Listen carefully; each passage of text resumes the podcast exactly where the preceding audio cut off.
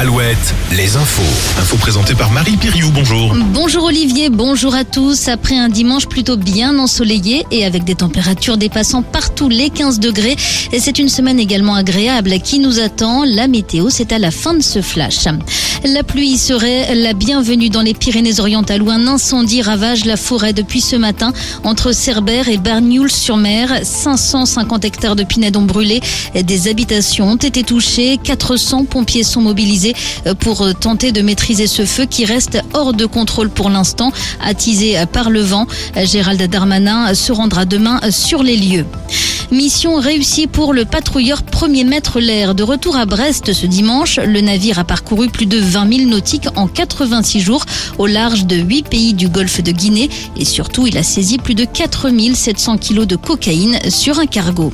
En Bretagne, toujours deux morts et sept blessés. C'est le lourd bilan après un accident qui a eu lieu en fin de matinée dans les Côtes d'Armor à Ploufragan. La vitesse pourrait être à l'origine de la collision. Un véhicule a donc percuté un groupe de huit cyclistes en le doublant à la sortie d'un virage.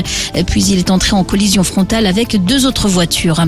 Sur la route, toujours circulation compliquée en cette fin de journée en Charente-Maritime sur la commune de Charon.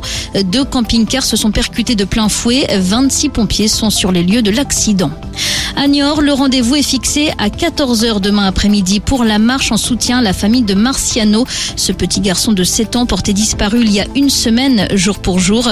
Son corps a probablement été retrouvé vendredi dans la Sèvre niortaise. On attend toujours les résultats de l'identification formelle. On passe au sport. Football en Ligue 1. La quatrième victoire sans défaite de Brest cet après-midi contre Nice 1-0. Défaite en revanche de Nantes et Angers respectivement contre Auxerre et Clermont sur le score de 2 buts à 1. Et puis Lorient est mené de 2 buts par Monaco à la mi-temps.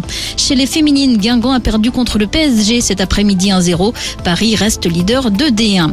Le rugby et le tournoi des six nations, le 15 de France féminin ne laisse aucune chance à l'Écosse. Les Bleus mènent 55 à 0 en ce moment à Vannes à la Rabine. Elle se dirige vers un troisième succès dans ce tournoi des six nations.